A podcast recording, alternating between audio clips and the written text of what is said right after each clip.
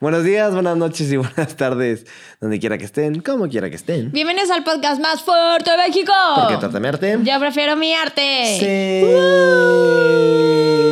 ¡Woo! Bienvenidos al último capítulo Del mes patrio. y obviamente fue una jornada maratónica en donde Ujú. estuvimos grabando mucho tiempo, muchas horas para que Mucho obviamente, estudio. ustedes estuvieran contentos al igual que nosotros, pero principalmente ya para cerrar este mes patrio y todos estos artistas tan importantes de los cuales hemos hablado, me gustaría dar las gracias a el equipo con el que trabajamos. Al Me feriatian. las- Ni me pelan. No, no, no. aparte Fer trae audífonos, güey. Pero eh, eh, cada vez Hace escala más. rato, eh. hace rato Fer trae audífonos. Cada vez escala más. O sea, luego viene y se duerme, luego saca el celular. Oye, la otra vez que le tocaba mover el celular para los reels, estaba jetón, entonces todo el reel fue grabando a ti porque Fer se quedó dormido y no movió el celular. Oiga, no, pero gracias, amigos. Sí, en serio, gracias. gracias. por estar, gracias por la dedicación. porque es una putiza eso de la edición. Entonces, les los agradezco mucho. También gracias a ustedes por escucharnos, por estar cada jueves y martes con nosotros durante este mes. Se los agradecemos mucho y espero que lo estén disfrutando en el tráfico, en su casa, cocinando o donde quiera que estén, como quiera que estén. Pero muchas gracias. Oigan, hoy vamos a hablar de una persona que me encanta y no la dejamos al último porque sea menos importante. Eh, la dejamos al último porque así toco. Exacto. Pero me mama esta artista. A mí también me gusta. Güey, físicamente o... No, físicamente te lo dije, está muy guapa. Sí. Sí, sí, está guapa. No, a mí, a mí me mama como persona. Güey, es una chingona. De verdad es una chingonería. Ah, no, pero tú me preguntaste físicamente. A ¿no? ti que decir físicamente. Sí, físicamente está muy guapa, pero como persona también está increíble lo Y que como hizo. artista. También, obvio. bueno, hoy vamos a hablar de Carmen Mondragón, o mejor conocida como Nawi Olin. Nahui Olin. Que es la energía que mueve al mundo. ¡Wow! Sabía que te ibas. la pipa de la paz. A ti que te gustan mis títulos desarrollados. sí, sí. Ahí lo ¿Cómo le vas tienes. a poner, eh? Así, no violín, la energía que mueve al mundo. Sí, me gusta, me gusta. Está lindo. Oye, pues esta persona nació en Veracruz el 8 de julio de 1893. Fue poeta, pintora, pionera del, femi- del feminismo, musa, modelo del arte mexicano, etcétera, etcétera, del siglo XX. ¿Nada más? No más, así, Sí. nada más. Vamos a hablar un poco de su infancia, porque infancia destino. Obvio.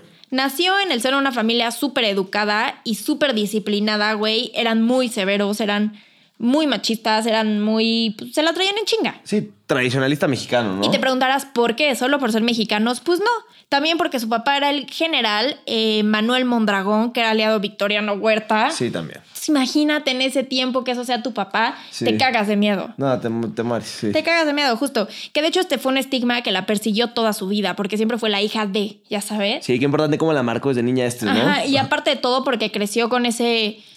esa mentalidad Ajá. educada en su casa de güey, las mujeres calladitas se ven más bonitas. Sí. Y Carmen dijo: ni madres, güey, calladitas mis huevos, güey, mis ovarios. O sea, nosotras somos unas chingonas y hablamos y gritamos y luchamos. Y ya verán qué hizo más adelante. Y ya verán qué hizo más adelante.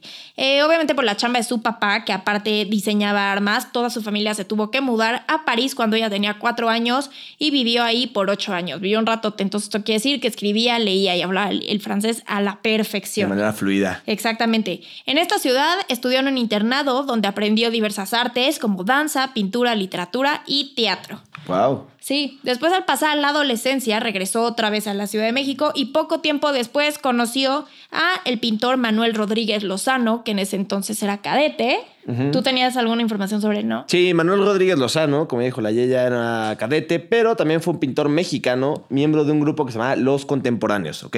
Los Contemporáneos, eh, ahorita les voy a decir quiénes son, pero él, eh, o sea, Manuel Rodríguez Lozano se, eh, ¿cómo se dice? Se especificó en la pintura de muralismo, fobismo, eh, amante del arte mexicano y también de la pintura dramática. ¿ok? Ok. Esas esos eran como sus principales temas, ¿no?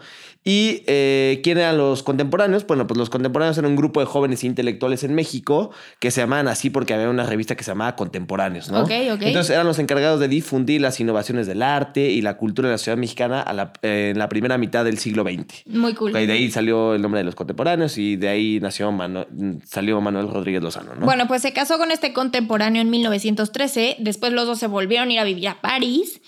Y ahí conocieron a artistas, güey, de la talla de Diego Rivera, eh, Braque, eh, Matisse, Pablo Ujú. Picasso, o sea, gente súper, súper importante para el mundo del arte, ¿no? Sí, cañón. Pero pues tengo entendido que no se quedaron ahí mucho tiempo, ¿no? no, porque. Me encanta la- cómo nos vamos pasando la bolita. Sí. y si el uno le sigue el juego al otro, es como, ¿ves? Te estoy diciendo, no pusiste Pero atención. pregunté tal cosa, Wally. Pero ¿sabes por qué no se quedaron mucho tiempo? ¿Por porque qué? estalló la guerra. chon, chon, chon, chon. Estalló la Primera Guerra Mundial y la familia Mondragón, porque pues, supuestamente llegaron a la familia, ¿no? Se fueron a San Sebastián, a España, al País Vasco, a refugiarse. Y ahí ella eh, empezó a pintar. Bueno, la pareja en general, Mm, pareja, pero sobre sí. todo ella empezó a pintar. Sí. Ajá. Y en ese mismo lugar nació su único hijo, donde nació y creció. ¿Pero qué crees? Que como todo buen artista, creo que tiene que haber cierto sufrimiento y dramatismo en su vida. Y se murió su hijo. No mames. Sí, caray, se Pero murió. a los meses. Sí, ¿no? sí, sí. de as- no sé si fue ax- de asfixia o muerte de cuna. No sé si No es exactamente lo mames. mismo, porque no sé qué va la muerte de cuna exactamente. Qué mal pedo. Pero, sí, se murió. Entonces fue algo como que los marcó. Y pues bueno, obviamente la relación, pues no sé si a raíz de eso o por otras cosas. Muy probablemente también tuvo. Sí, ¿no? cachote, Tuvo que ver, ¿no? Sí. Pues la, la relación no prosperó y se regresaron a México en 1921 y se separaron después de que. Ahí te va un chisme. A ahí te va el ver, chisme. a ver, chisma. Entonces, eh, se separaron después de que regresaron a México, pero porque ella conoció al doctor Atl y se descubrió la homosexualidad de su esposo. Está duro, ¿no? Que Está duro. tu esposo. Bueno, no, o sea, no, o sea, no es que esté duro que sea homosexual, ¿no? O que tu esposa el día de mañana sea lesbiana, no, por supuesto que no. Lo que está duro es que te hayas casado sin haberle dicho, pues, Sí. realmente tus preferencias sexuales a la otra persona, Pues sin ¿no? Lo sin estás- haber sido honesto. Lo estás engañando, ¿no? Entonces, pues, obviamente, pues también la relación no aguantó, ¿no? 100%. Entonces, como bien lo dije, en 1921 ella regresó a México, en donde pues obviamente pues se instaló en la vida artística de este país y pues obviamente eh, tuvo una actitud provocadora, pero ideas avanzadas, como que ya se empezaba a notar esto que tú decías, ¿no? Una Ujú. mujer con muchos huevos, ¿no? Justo. Y se convirtió en un personaje muy emblemático porque se empezó a llevar con artistas de la talla y personajes también como José Vasconcelos, que, también, que est- ya lo mencionamos en los capítulos Anteriormente. pasados. Sí, Frida Kahlo, eh, Dolores del Río, Guadalupe Martín, Teresa Montoya y ¿quién crees? Tina Modotti. Tina Modotti, Güey, está en todas partes. que se esa aparece mujer. en la sopa. En la sopa. María Izquierdo, que ya hablamos, Ya hablamos una de mujer ella, chingoncísima también. chingoncísima. José Clemente Orozco, También. uno de los tres grandes, David Alfaro Siqueiros, otro de los tres grandes, Lupe Vélez y Salvador Novo, ¿ok? Por, No, bueno. por mencionar algunos, ajá, hicieron una amistad con Carmen y pues obviamente, eh, ¿sabes qué? Les caía bien porque pues tenía una ideología contra la oposición de la dictadura porfirista. Entonces por eso se empezó a llevar con ellos, o sea, porque te acuerdas que todos los personajes eran altamente revolucionarios. Entonces, este, pues bueno, se empezó a llevar con ellos y pues... Sí, desde, Digamos que era una desde gran amistad, chiquita, ¿no? desde chiquita era bien no se calla y yo digo las cosas como son y me vale madre. Si, si esta es mi ideología, Sí. así voy a hacer. Sí, siento que literal. era- o sea, siento- luchó desde que tenía memoria decir esto a mí no me parece y se la pela. Sí, Siento que era una mujer que imponía, ¿no? Eso está muy totalmente. Tenía cool. una personalidad súper dura. O sea, era un carácter cabroncísimo. O sea, nadie le decía no a Carmen Mondragón. Está cañón. Ujú. Y en 1922, es decir, un año después de esto que les acabo de platicar, eh, inició una relación con el mismísimo artis- artista plástico llamado Gerardo Murillo, mejor conocido como... Doctor Adl. Exacto. De quien ya hablamos. eh, tuvo una relación durante cinco años con este personaje y vivió en el ex convento de la Merced, ¿no? En la azotea. Más específicamente, como diría la Yeya, en la, Mer- en la azotea de la Merced, ¿no? Ujú. Y pues eh, todavía se conservan más de 200 cartas es- que se escribieron en- eh, pues, entre, Entre ellos, ellos. digamos. Y eh, también se conservan múltiples retratos que le hizo el doctor Atl a, a esta Ay, ya. persona, ¿no? Y nuestra fuerza informativa, porque Torte Merte nos informa que eran súper tóxicos. Exactamente, porque justo ella tenía una personalidad, como ya comentamos, súper dura y él también. Entonces, un no de cualquiera a ver cuál gana. Exacto, entonces pues sí, era una, pues un, po- no sé cómo decirlo, como un poder de egos, lucha de egos, ¿no? De personalidad, de ver quién era más chingón. Justo, de hecho hay un documental que se habla mucho de Doctor Atul, que es justo de lo que pasaba en esa azotea de ese ex convento. Ok. Y re- eh, ret- eh, retrata toda esa parte tóxica y esa relación tan pasional, pero al mismo tiempo tan amorosa, pero tan llena de odio, pero tan, tan dura. Sí, digo, algo se han de haber querido, ¿no? Ah, Durante no, o cinco sea, años. sí, se ¿no? O querían sea, y vivían juntos, sí, no. y bueno, en esta etapa, mm, digamos, de, en este periodo, es cuando ella decide tomar el nombre de Nahui Olin, que por ahí me- tú me comentabas que él le puso sí a ella, Sí. ¿no? Entonces está interesante que Nahui Olin, eh, ¿cómo le llamaste tú? ¿Qué? eh, eh, al título del podcast. La energía que mueve al mundo. La energía que mueve al mundo. Perfecto. Pues según esto, Nahui Olin eh, significa cuatro movimientos del sol o perpetuo movimiento en náhuatl. Qué ¿no? bonito, güey. Entonces, Está súper lindo. De ahí nació el nombre, entonces digamos que pues adoptó el nombre, ¿no? En, pues ahora sí que relaciona la renovación eh, cíclica del calendario mexica, ¿no? O sea, de ahí viene como esta inspiración. Y pues obviamente eh, este periodo en donde se llamó Nahui Olin fue el más eh, prolífico, digamos, para su producción poética, pictórica, como artista. Está cañón, o sea, digamos que aquí fue cuando más creció, ¿no? También obviamente... eh, digamos que influyó todo el tema que dijiste de su infancia, ¿no? Porque dejó en el olvido el linaje acomodado y la idea era como sentir cada vez más sus raíces indígenas. ¿no? Totalmente. O sea, obviamente, eh, no sé, ¿no? Como que desapegarse a todo esto de f- ser una familia acomodada, ¿no? Haber estado en París y demás, como que lo dejó a un lado y este, y pues no, o sea, como que ella quería como, como sentir sus raíces indígenas y sentirse orgullosa pues de lo que estaba haciendo, pues así que por su país. Está cool. Sí, está ¿no? muy cool. Y Está bueno, muy cool. Güey, a Doctor Atul le mamaba esto, los apodos. El nombre artístico El doctorado. le mamaba. El- Oye, pero en 1923 inició su carrera como maestra en las escuelas primarias. Ujú. Y aparte también, algo muy importante es que su primera incursión al mundo del arte fue con la caricatura. Era Sí. caricaturista. ¿Ella? Ajá. Qué cool. Y participó en exposición, en una exposición organizada por el director de Bellas Artes con cuatro caricaturas, entre ellas de Roberto Montenegro, Gabriel Fernández Ledesma y Juan Carrillo. Ok, Está cool. muy cool. Y pues bueno, vamos a hablarles un poquitito del tema de las obras. A mí me gusta diferenciarlos de esta manera. Literalmente es como si viera sus obras desde un dron. Ok. O sea, como Ah, si mira. vieras sus obras desde el cielo, los vas a reconocer así fácil. O sea, métete a Google o lo que sea. Es más, aquí les vamos a poner la imagen del circo, que, que es alguna de sus obras. También tiene corridos de, de toros, de la vida en general y un poco de temas sociales. Ok. Igualmente.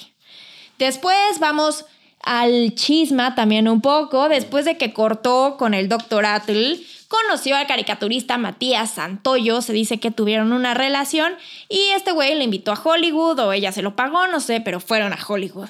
De ahí conocieron al director de cine Rex Ingram y le ofreció hacer una película. Güey, cualquiera hubiera dicho, Ahí to- jalo donde firmo y cuando me vengo Hasta para ahí acá". todo va bien. Hasta ahí todo bien.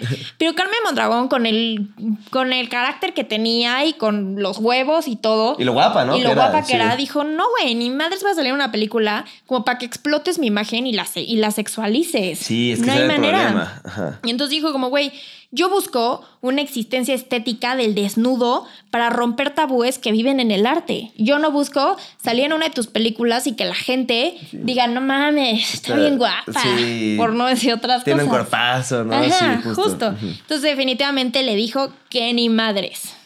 Sí, eso está cañón, ¿eh? o ¿Está sea, cabrón? bueno, no sé, o sea, yo sé que se... O sea, yo creo que me imagino que le han ofrecido mucho dinero, que no, no creo que a ella le haya faltado, ¿no? Pero No. cualquiera puede haber dicho como, órale, va, no, puede pasar esto, pero pues... No, y aparte está al chingón final, salir en una obvio, película. Está padre, ¿no? Y te vas a conocer en, en otro medio, ¿no? En que es eh, Hollywood. Hollywood y es este, el cine y demás, y pues al final pues lo rechazó, ¿no? 100%. Y bueno, pues obviamente desde aquí ya se ve que esta mujer a leguas tiene muchos huevos desde un avión, ¿no? O varios. Entonces, eh, esta persona, eh, Carmen Mondragón, formó parte de un grupo de dentro de la década de los 20 y los 30 que produjeron los periodos más activos de la cultura y el arte en México. Ajá. Era un grupo, digamos, como de mujeres, ¿no? Específicamente, puras mujeres que se dedicaban a hablar de cultura y de arte en México. Y a Sí. esta estas, Elenia Poniatowska, que es una periodista y escritora bastante famosa eh, aquí en México, eh, las bautizó como las siete cabritas, ¿no? Qué cagado. Sí, está cagado. Sí, está cagado. Elena Eh, Poniatowska también deberíamos hacer un, un capítulo Sí. de ella. Es bastante interesante como escritora, como personaje, porque además es eh, su papá, creo que tenía eh, título nobiliarios polacos, y así, o sea, y bueno, entonces es bastante Hay que interesante. su hablar de historia, Sí. Y justo algo que tú dijiste eh, de la sexualización en parte de su imagen, eh, de- que intentó hacer este director de cine con Mondragón, pues José Emilio Pacheco, el escritor de uno de los libros más famosos de la literatura mexicana que se llama Batallas en el Desierto, eh, la referenció como el último mito sexual del siglo XX. Pero esto obviamente fue una opinión bastante desafortunada, o sea, como Claro. que no cayó bien dentro del medio, pues dejaba a un lado todo lo que había hecho, ¿no? O sea, su aportación como pintora, Ujú, como ujú. con la poesía, Como como, con la feminista. escritura. Sí, exacto. O sea, como que estaba sexualizando a la mujer. Y yo me imagino que lo quiso hacer a lo mejor, quizás como con un buen motivo, pero pues no cayó Sí, también. como que lo hizo de chance de buena forma, pero se Y ahí, pues no. Sí, y siento que pues ya en esos altos eh, medios tienes que cuidar mucho las palabras con Mucho. las que dices, ¿no? Por más que sea con buena intención, pues puede salir por el otro lado, ¿no? 100%. Y una persona llamada eh, Patricia Rosas, que es muy importante, ya luego le hablaremos de ella en otro capítulo, la reconoció como el quinto sol. ¿Por qué le decían el quinto sol? Porque decía que eh, se podía brillar, eh, oye, digo, digamos, ella tenía la cualidad de brillar, como otras cuatro personas que son Pita Amor, Frida Kahlo, Nelly Com- eh, Compovello y Elena Garro, ¿no? Ellas serían denominada como el quinto sol, ¿no? Qué O sea, lindo. sí, y se fueron estas cinco mujeres que pues ahora sí que brillaron en tiempos eh, pues, de tinieblas en México, Sí, ¿no? sí, o sea, sí. de adversidades, ¿no? Y donde pues era pues, una ciudad muy machista, lo hemos hablado justo dentro de Justo. los muralistas, ¿no? Que no permitían tanto a la mujer y demás, pero pues, bueno, ellas brillaron y de ahí vino el apodo de El Quinto Sol, ¿no? A huevo. Y de hecho es algo muy importante esto porque en una película que se llama La fabulosa vida de Diego Rivera, que yo no he visto, se menciona a Carmen Mondragón como una de las dos únicas mujeres Ah, que sí, es fueron cierto. participantes de la Unión Revolucionaria de Obreros, Técnicos, Pintores y Escultores. No sé si se acuerdan que en los capítulos de Diego Rivera y Orozco y ellos hablamos que fundó como un sindicato de, de, o sea, de Unión eh, Revolucionaria de Obreros, Pintores, Escultores y demás. Pues bueno, ella fue de las únicas dos mujeres que fue eh, participante de este, de este sindicato, este movimiento. Qué cool. Lo cual está muy padre, ¿no? Justo, ¿no? Entonces, este, es algo que me gusta mucho de esta mujer, ¿no? La otra mujer fue Carmen Fonserrada. Ah, bien, buen dato. Las ¿eh? dos Cármenes. Qué padre, ¿eh? Eso no sabía. Pero pues estamos hablando de, ¿sabes? De pues, personas muy importantes Sí, que no, se no. llevaban con los más altos mandos y, Sí. y no solo mandos, sino también artistas, escultores, etc, etc, ¿no? Yo creo que se le cuadraban ¿eh? eso. Yo también, yo que tenía un carácter durísimo. Sí, Y sí. yo que también, pues el hecho de que su papá haya sido militar y así... La, Sí, la forjó. Duro, ¿no? 100%. Tanto así que en 1935 fundó la Liga Feminista de Lucha contra los Taxicomanías, que buscaba erradicar los vicios, a su juicio, que, permitían el progreso del país, que no permitían el progreso del país. O sea, imagínate, esta- esta persona ya se empezó a meter con todo el tema feminista. ¿Qué buscaba con esto? Se buscaba el voto femenino. 100%. O sea, ahí en esa época, pues las mujeres no podían votar, ¿no? Entonces, eh, ella al hacer todo esto, eh, pues No, se pero- buscaba que le dieran el voto Ah, femenino. bueno, tenía algo más que decir. Con No, lo de la lucha contra la t- toxicomanía, Ajá. era porque ella decía que los vicios eh, no permitían el progreso del país y entonces que la gente tenía que entender eso. Eso está muy cool. Ajá. Sí. Por eso está en contra de los vicios, ¿no? Pero... Sí. sí, sí. No al vicio. No, al vicio. Fer dice que sí al vicio. Y Sebas también. También. Y nada más, o sea, dentro de estas luchas que estábamos hablando eh, que hacía por la mujer, que era lo que quería, pues obviamente quería apoyos a la maternidad, o sea, además del voto, quería apoyos a la maternidad, derecho a poseer tierras, que eso también está cañón, ¿no? Como una mujer no podía poseer nada. Sí, no, qué mamada. Sí, está duro, ¿no? Y la integración de las mujeres indígenas y acceso a la educación a todas las mujeres, ¿no? A huevo. Eso está cool, ¿no? Eso sí, lo, lo- pues, Así que luchó por todo eso durante una gran parte de su vida. Y Oye. pues sí, dime. Aparte de ser tan cabrona, también fue modelo, güey. Como Sí. ya les comentamos, era una mujer súper, súper guapa y modeló para pinturas de Rosario Cabrera, para el mural de la creación de Diego Diego Rivera. Rivera, que aparece como Erato, que es la musa de la poesía erótica. También posó para Jean, Cha- Jean Charlotte y desnudos para Edward Weston o Antonio Garduño. Ok, Güey, sí. estuvo muy cabrona. También Estuvo por escribió todos lados. poesía que, de hecho, o sea, hay veces que ni siquiera sabes si la reconoces más como poeta o como, como otro tipo de artista. Sí, como pintora, como. Sí, es Ajá. que tiene varias facetas. Lo ¿no? hizo, ah. ajá, lo hizo muy cabrón. Y hacía poesía con la idea de acercar los movimientos feministas a la época. De hecho, la de óptica cerebral es la más famosa que tiene. Y algo súper interesante es que durante más de 50 años profundizó, profundizó en la sensualidad y el erotismo y decía que era necesario juntar esto con la poesía lírica y la indicación indagación filosófica porque había una enorme necesidad de que las mujeres nos conociéramos a nosotras mismas. Qué importante eso, ¿no? Sí, O sea, sí. como que ahora sí que en retrospectiva, digo, no soy mujer, pero quiero pensar como mujer, ¿no? Y qué importante conocerse a sí misma, ¿no? Como 100%. para poder luchar por ti en un futuro, ¿no? 100 y por Eso está muy pues chido. sí, porque si no te conoces tú, ¿cómo te va a conocer alguien más? Estoy completamente de acuerdo. Pero Total. eh, a los 40 años conoció a un capitán, no sé si te suena. Sí.